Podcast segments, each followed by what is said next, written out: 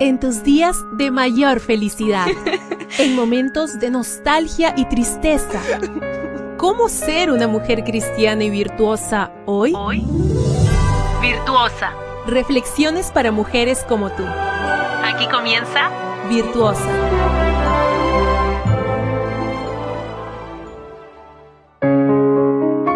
Para hoy 27 de febrero la meditación trae por título La duda que no ofende.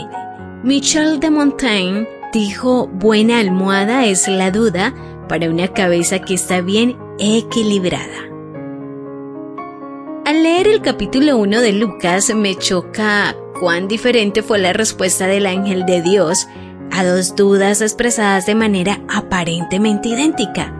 Aparentemente es la palabra clave. Acompáñame al texto bíblico. Lucas 1, 11 al 38 dice así. Se le pareció a Zacarías un ángel. Le dijo, Dios ha oído tu oración y tu esposa Isabel te va a dar un hijo. Zacarías preguntó al ángel, ¿cómo puedo estar seguro de esto? Porque yo soy muy anciano y mi esposa también. El ángel le contestó, como no has creído lo que te he dicho, vas a quedarte mudo. A los seis meses, Dios mandó al ángel Gabriel a un pueblo de Galilea llamado Nazaret, donde vivía una joven llamada María. Era virgen. El ángel le dijo, vas a quedar encinta. María preguntó al ángel, ¿cómo podrá suceder esto si no vivo con ningún hombre?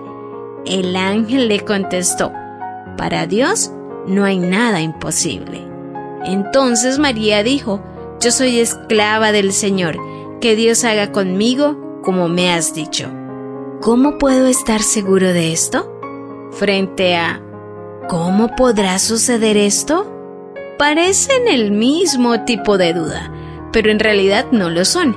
El primer tipo es el de los que quieren certezas para seguir conservando el control el segundo tipo es de los que entregan el control sin necesidad de certezas, pero quiere indagar en las formas de actuar de Dios.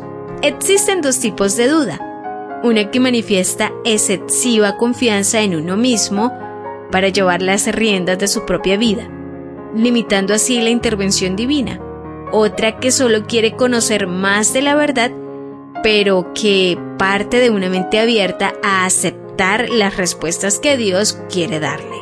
En el primer caso, encontramos a Zacarías, todo un sacerdote. En el segundo caso está María, una simple muchacha de pueblo. ¿En cuál de los dos casos te ubicas tú? La próxima vez que expreses alguna duda en público, tal vez en la iglesia o en casa, y alguien te diga que estás hablando como una persona a la que le falta fe, analiza bien el motivo de tu duda. Tal vez no estás poniendo en tela de juicio el poder de Dios, no te está faltando fe, y solo estás intentando averiguar la verdad.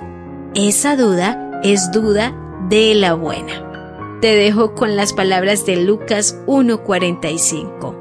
Dichosa tú por haber creído que han de cumplirse las cosas que el Señor te ha dicho.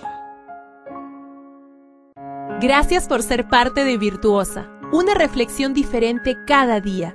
Tu apoyo en Dios, nuestra roca fuerte y aliento para cada día.